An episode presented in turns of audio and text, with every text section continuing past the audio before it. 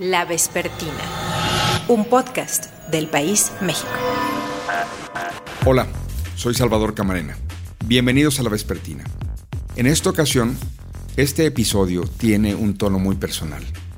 Escucharán tres voces, la mía incluida, perdón, de personas a las que nos robaron nuestra información o nos suplantaron la identidad en el WhatsApp, en el Telegram, en, en nuestro teléfono celular vamos a hablar de cómo nos hackean nuestros celulares. No solo se dedicaron a hackearme el WhatsApp, sino lo que hicieron fue duplicar mi teléfono, abrir cuentas, este, intentar pedir préstamos a mi nombre. El WhatsApp, pues es lo que más usamos, pero me hackearon Telegram, me hackearon Signal y otras mensajerías que tengo supuestamente más sofisticadas. Entraron a todas todas mis aplicaciones para enviar y recibir mis mensajes. Francisco Rivas y María Scherer son amigos de este programa. Conversaré con cada uno de ellos por separado y hablaremos de lo que ha ocurrido en las últimas semanas. Ustedes también se han enterado de que alguien ha hecho público que le hackearon su cuenta de WhatsApp o le hackearon su celular. María, Francisco y yo mismo hablaremos de nuestras experiencias, de nuestros aprendizajes, de lo que hemos conocido y de lo que nos preguntamos sobre lo que habríamos hecho diferente, sobre lo que tendrían que hacer las autoridades, sobre lo que tendrían que hacer otras partes de este rompecabezas como son las empresas de telefonía o los bancos, sobre todo lo que tenemos que enfrentarnos juntos ya muy pronto. Un sentido de alerta es lo que tenemos que adquirir ya para protegernos mejor en esa calle que es la vida digital que todos tenemos a través de nuestros celulares, o de nuestros iPads o de la computadora en sí mismo. Quédense con nosotros. La Vespertina, un podcast del país México. Me da mucho gusto recibir en La Vespertina a mi colega de tantos otros podcasts en la plataforma, así como suena María Scherer. ¿Cómo estás? Hola Salvador, qué gusto. ¿Ahora por acá? No te ibas a librar de mí, también por acá. Ahora por acá. María, el fin de semana pasado, a ti primero y luego a mí, pero solo para dar contexto a quien no tenga toda la información, eh, nos hackearon el WhatsApp. Creo que me gustaría que nos dijeras dos cosas, básicamente. Eh, lo que pasó y lo que aprendiste, entiendes, crees, temes con lo que pasó. Entonces, ahora sí que por dónde quieres comenzar. Eh, pues empecemos por lo que pasó. De acuerdo. Entonces, hasta el jueves a la mañana de la semana penúltima de noviembre, tú tenías tu WhatsApp normal en un teléfono normal, celular, de esos que uno cambia cada dos, tres, cuatro años, dependiendo del uso que uno tenga, ¿cierto? Cierto. tenía más de 20 años con mi mismo número, Salvador. Déjame desahogarme. 20 años. Eso sí es un récord.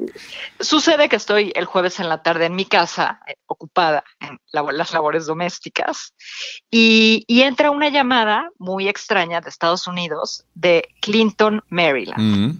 Entonces, claro, hemos recibido tantos mensajes de no contestes a números que no conoces y etcétera que decidí que no iba, no conocía a nadie en Clinton, Maryland y no iba a tomar esa llamada. Insistieron un par de veces y no tomé la llamada. Eh, inmediatamente después entró una, una llamada de un número de Guadalajara, eh, código que me sé muy bien porque tengo una hermana que vive allá, pero no era el número de mi hermana, ni el número de mis sobrinos, ni el número de nadie de la familia de mi hermana, así que decidí hacer lo mismo y no tomar la llamada. Ahora entiendo que hice mal porque esas llamadas eran para verificar, para darme unas claves para que yo pudiera verificar que eh, los intentos de entrar a WhatsApp en realidad eran míos. Al no hacerlo, un tercero, que es el que estaba tratando de hackear mi número, Pudo, pudo, tomar esos códigos porque yo no los tomé a tiempo y pudo dar de alta mi WhatsApp con otro correo electrónico distinto del mío y por eso se quedó con mi número.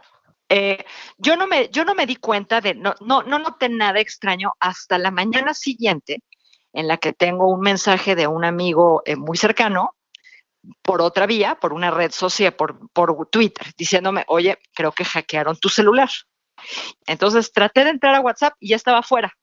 Ya me pedía mi número, me pedía un montón de datos y cuando, cuando traté de darlo de alta, digamos, de nuevo, me rechazaba porque, porque ya había habido un cierto número de intentos anteriores, ¿no? De acuerdo. Entonces, la leyenda era, inténtalo de nuevo en nueve horas con tantos minutos y tantos segundos.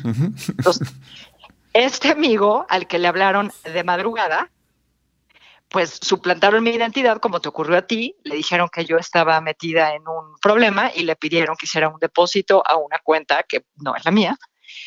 Eh, y así lo hizo, preocupado por la hora y porque, claro, llamó por teléfono, pero un error muy común que quiero subrayar porque así es como que en las personas es que la gente que sabe que al recibir una llamada extraña debe de llamar para verificar la identidad de la persona, llama por WhatsApp. Oh. Entonces, Sí, entonces también le sucedió a una de mis hermanas que le pasa lo mismo, le mandan un mensaje en plena madrugada, pues entre el sueño y el susto, ¿no? O sea, la, reacción en automática, en automático de la gente que nos quiere proteger es dar el dinero. Sí. Y no estar averiguando qué pasa, ¿no? Pero tuvo el cuidado de llamar por teléfono, llamó por WhatsApp, ese fue el error, y dice que se escuchaba interferencia. Entonces la, la asustó, eh, digamos que, todo el contexto, ¿no? De lo que ocurría. Sí, que la posibilidad fuera que tan está en un problema que se escucha interferencia. Exacto. La hora del mensaje pidiendo dinero y llamo y se, y se oyen ruidos extraños, no, pues algún problema hay y no quiso arriesgarse y, hizo el depósito que, que le pidieron. Entonces, para, para, verificar la identidad, llamen por el número normal, no por WhatsApp, por el teléfono, por la línea telefónica. Entonces, e, eso aprendí, Salvador, pero también aprendí que hay llamadas que hay que tomar porque nos han insistido tanto, ¿no? O nos molestan tanto los bancos o otros call centers, que sí ya tenemos un chip de no contestemos números desconocidos.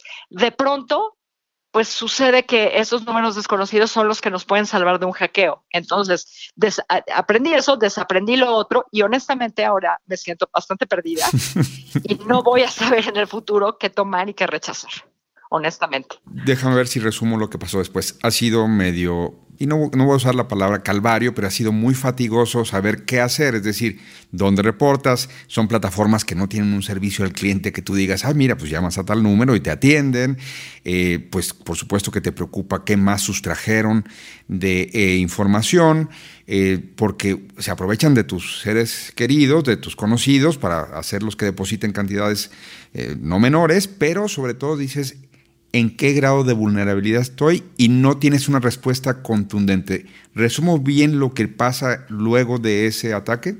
Sí, porque te das cuenta que no solo tienen eh, tus contactos, tienen historiales de chats en donde uno comete muchos errores.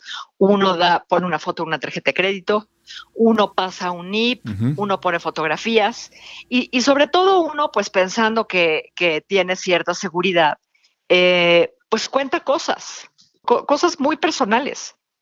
Entonces, uno, uno sabe que tienen toda esa información y pues sí, uno se siente pues encuerado, vulnerable. Y te sientes al final culpable. Es decir, no, claro. algo hay, es pregunta, a mí me está pasando, pero pues para que esto sea en, ahora sí que a dos voces, al final dices, ¿Qué hice mal yo? No los delincuentes que tienen, pues por lo que se ve, una tecnología que no la venden literalmente en la ferretería de la esquina, no la venden, es más, no la venden legalmente en ningún lado. Tú y yo no podemos comprar eso. Eh, tienen personal porque esas llamadas que te hacían, alguien las estaba haciendo. No las de Estados Unidos porque esas entiendo que es un robot que te quiere dar el pin. A mí me pasó igual. Y como tú dices, mi error fue que no caché la segunda llamada y se fue al buzón. Pero ¿qué crees? Estos desgraciados tenían capacidad de entrar al buzón de voz que no puedo entrar ni yo, ni, ni, yo sé cómo se marca el buzón de voz. Es decir, entonces la competencia es francamente desventajosa frente a que uno tendría que ponerle candados a todo, tendría que contestar todas las llamadas porque no vaya a ser que esta sea la que ven el, el pin y el pin entonces va a terminar siendo lo que obtengan eh, por ahí. Pero al final, ¿cómo es esto de que tú eres el que dices, chale, ¿qué no hice bien para protegerme más? Sí, un, un buen amigo que, que trabaja en un banco me decía, a ver, defraudaron a tus conocidos, defraudaron a tus contactos, a ti solo te hackearon las redes. La verdad es que no me, pues no me alivió nada, porque finalmente fui un instrumento de la delincuencia, ¿no? Y fue un instrumento para que afectaran económicamente a, personas cercanas y queridas, ¿no? Digo, a cualquiera que hubiera sido, aunque no fuera tan cercana. Se siente muy feo. O sea, por supuesto que uno se siente corresponsable. Quiero decirte, Salvador, aprovechando que el WhatsApp, pues es lo que más usamos, pero me hackearon Telegram, me hackearon Signal, y otras mensajerías que tengo supuestamente más sofisticadas. Entraron a todas, todas mis aplicaciones para enviar y recibir mis mensajes. Empezaron con WhatsApp, pero se siguen, ya saben en qué uso horario estás, y entonces de madrugada, eso ya me pasó estando de viaje, de madrugada mientras duermes, atacan las otras. Y te amaneces con que ya no son tuyas. ¿Sirve de algo apagar el celular en la noche? Eh, fíjate que no lo sé. Yo denuncié eh, esto a la policía cibernética y la policía cibernética está siendo muy amable en darme algunos consejos. Es algo que voy a preguntar. Lo que sí me dijeron con todas sus letras es, para recuperar mi WhatsApp y, mis otras aplicaciones, voy a estar compitiendo con los criminales. Entonces, no tiene demasiado sentido. No tiene demasiado mm. sentido. Lo más seguro es cambiar el número de teléfono y cambiar todas las claves otra vez, reforzarlas, eh, por las aplicaciones que tienen que ver con bancos, por supuesto. Pues hay que rehacer la vida digital, Salvador. Déjame decirte dos cosas que a mí me pasaron para complementar tu, relato.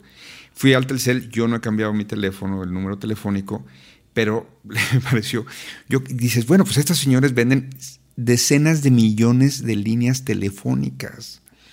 Y entonces dije, oiga, dígame, muy amable la señorita, eh, la, ejecutiva. Mira, le recomiendo este paquete Norton de seguridad. Con eso usted por 34 pesos, 30 días libres y después del segundo mes 34 pesos mensuales y que usted va a estar más tranquilo. Y yo, no puede ser, no puede ser que la seguridad siempre dependa de que nosotros tomemos la iniciativa. No un intermediario, en este caso el proveedor del servicio, y no las autoridades. Segunda cosa, María, me hablaron los de WhatsApp. Me hablaron hoy martes que estamos grabando esto y me dijeron, desde el sábado lo andamos buscando. Y le dije, ustedes son WhatsApp. O sea, cuando, cuando WhatsApp se cae, salen todos los periódicos del mundo la noticia. Y yo puse la relatoría de mis intentos de hackeo, ya, no digamos del hackeo, en Twitter en tiempo real durante todo el viernes. Y me dicen, no, desde el sábado lo estamos buscando. Muy amables otra vez. Y entonces porque queremos pues, estar a sus órdenes y tal. Le digo, maestros, o sea, ¿cómo estar a mis órdenes? ¿Y no me habían encontrado hasta el martes? Pues es que nos dieron un correo y me dieron un correo que ni siquiera está ligado, estoy seguro, a mi cuenta de WhatsApp, porque ese correo lo saqué en el 96, María, en el 97, es el primer correo que saqué. Entonces, no existía WhatsApp, por supuesto. Entonces, déjame terminar aquí. Entonces, que hubiera sido completamente contraintuitivo que yo les hubiera dado a WhatsApp ese correo para verificar porque no lo tengo en mis plataformas, ya sabes, móviles, este, en fin. Y le digo, nomás dame esta información. ¿Crees que estoy muy expuesto, que estoy muy vulnerable? ¿O crees que no, me quieres dar el mensaje de, mira, sí es posible que se hayan metido algunas cosas, pero no estás tan expuesto? O sea, le digo, simplemente dime, tú que eres WhatsApp, ¿Qué has aprendido? Porque no somos María, ni tú ni yo, por mucho. Los primeros casos, tenemos semanas o meses viendo esto en nuestras redes sociales, que, al senador, que a la secretaria de gobernación, que no sé quién, en fin. Y me dijo, esa pregunta te la voy a averiguar. Y le dije, nada más que tu respuesta ya es tu respuesta. Es decir, eres WhatsApp, ya sabes con lo que estás lidiando. Me estás buscando el sábado y cuando te digo, ¿Cuál es tu recomendación? No te comprometas, no me digas, no, hombre, no pasa nada, está súper blindado. No me digas, dime qué, crees que me pasó. ¿Estoy muy expuesto o estoy poco expuesto? Mm, esa pregunta te la voy a responder y te vamos a mandar pronto un correo.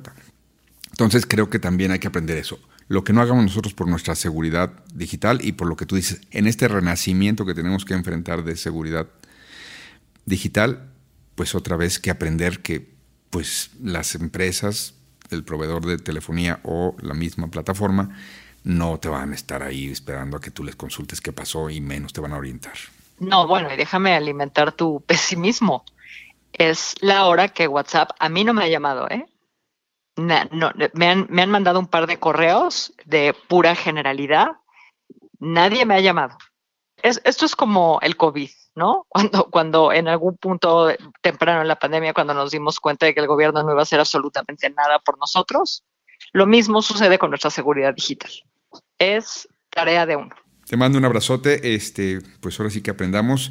Y ahí nos vamos pasando los tips, porque si no, no hay de otro. Ahorita lo voy a mandar. Los vamos pasando, pero cambia tu número, por favor. Y yo voy a marcar a la policía cibernética. Pero bueno, ya cambié mi chip, entonces sí tengo que cambiar mi número. Te aviso, te aviso mi nuevo número. Abrazos. Hecho, Salvador, un abrazo. Bye. Bye. La Vespertina.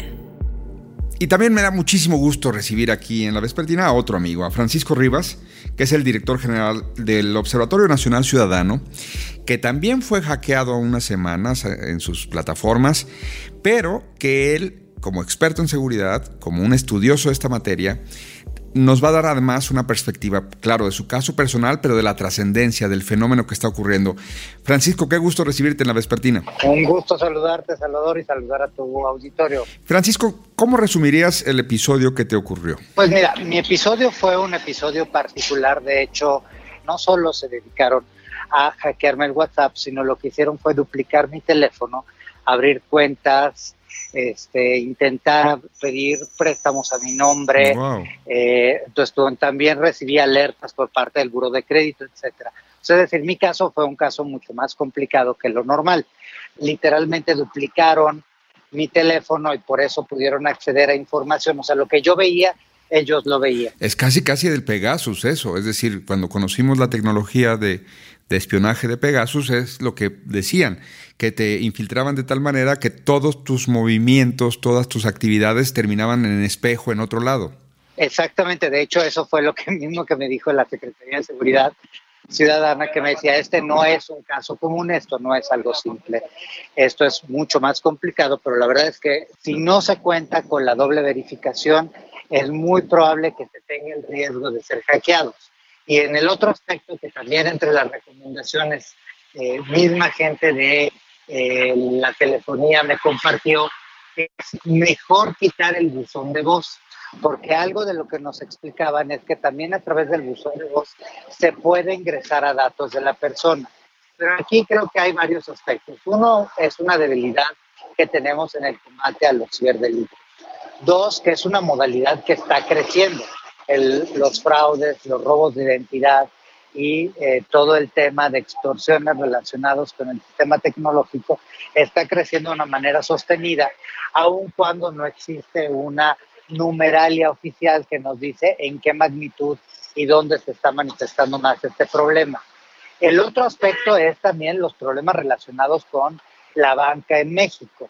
En el caso de las extorsiones, mandan cuentas y números de banco a donde piden a los amigos, a, los supuestos amigos, depositar en esta suplantación de personalidad, pero la verdad es que no estamos viendo eh, que exista por parte de las autoridades bancarias eh, relacionadas con el tema bancario que estén poniendo frenos, que estén cerrando esas cuentas, que estén investigando quién las abrió, dónde las abrió, que se esté recuperando el dinero, que se esté sancionando desde la Procuración de Justicia a las personas. Entonces, sí es un tema que creo que no estamos preparados y dentro del cúmulo de delitos que están ocurriendo en nuestro país, al no ser delitos violentos, la autoridad no los toma como prioritarios a pesar de que son los que probablemente están creciendo más en nuestro país. Totalmente.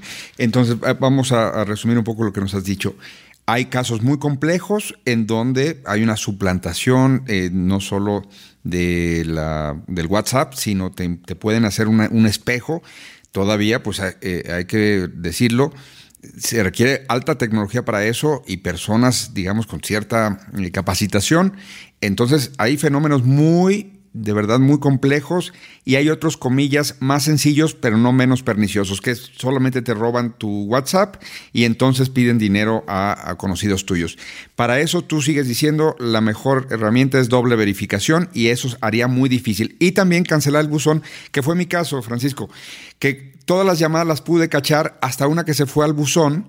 ¿Sabes cuándo había yo escuchado un mensaje en mi buzón en los últimos cinco años? Nunca. Eh, es muy raro que usemos el buzón de voz y por lo que eh, nos explican es algo, o sea, es una, ahora sí, una puerta muy fácil de violar, de donde pueden obtener códigos pueden suplantar precisamente la personalidad frente a la compañía telefónica y derivar los mensajes en donde aparecen precisamente los códigos para la doble verificación en otro teléfono. Entonces hay que tener mucho cuidado. Ahora, si lanzarías una señal de alerta, no tenemos, eh, eh, digamos, no nos hemos dado el tiempo de depurar nuestros chats para que no haya información ahí indebida, para cancelar buzones y poner doble verificaciones, pero nadie, nadie lo está haciendo, nadie está promoviendo la seguridad digital. Yo sé que es responsabilidad, que luego subimos ahí cosas, le damos clic, sí, ya quiero bajar la plataforma, sí, aceptas, aceptas, sí, acepto que, me quede con todas tus imágenes, sí, sí, acepto, pero ya déjame chatear a gusto. Entonces yo creo que hay una toma de conciencia muy urgente, pero también lo que tú decías, actuación de autoridades bancarias, de autoridades este, de seguridad y hasta de generar eh, en las empresas que también dan estos servicios una cultura de la protección. Efectivamente, le das en el punto, creo que los ciudadanos somos muy responsables o muy responsables en materia de lo que hacemos o no hacemos, pero hay una parte que no se puede eh, dejar a un lado. Un delito va a ser un delito redituable en la medida en la que el costo sea muy bajo y el beneficio sea muy alto. Cuando hablamos de extorsiones en general, de las llamadas de extorsión, que incluso provienen la mayor parte de ellas de los penales de nuestro país, lo que ya es un absurdo enorme, se sabe que una persona que se dedica a extorsionar hace más de 250 llamadas de extorsión al día. Y de estas, con que les pegue una o dos, ya hicieron su domingo. ¿Cuál es el problema? Que, insisto, no estamos preparados como país para enfrentar este tipo de fenómenos.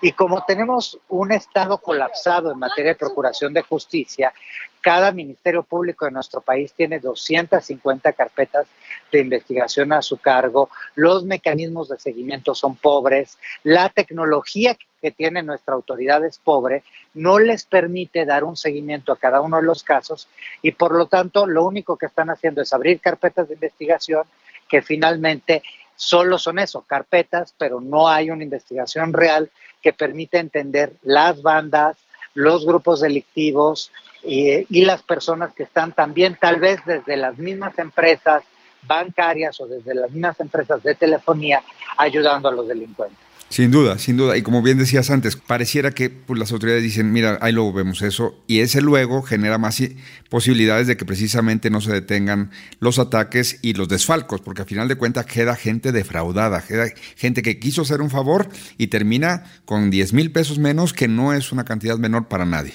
Sí es un problema, sí es un problema, insisto, creciente lo primero inmediato que podemos hacer es tomar conciencia de los riesgos que tenemos. Por ejemplo, Telegram es una plataforma que permite que tengas en, varias, en varios teléfonos un mismo número.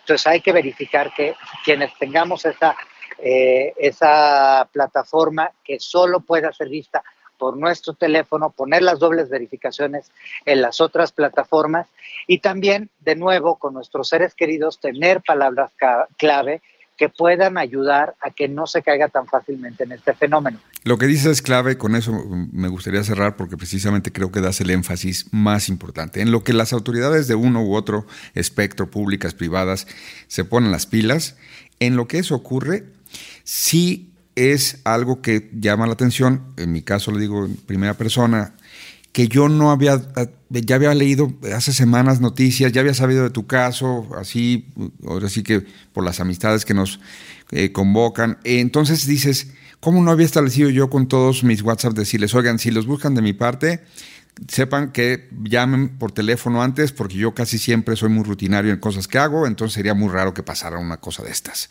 O llamen siempre a Sutano, Perengana, para que puedan terciar la información. Esos protocolos, estos como antes, Francisco, si vas a ir a un lugar que no conoces, avisas a qué hora sales y a qué hora llegas. Exactamente.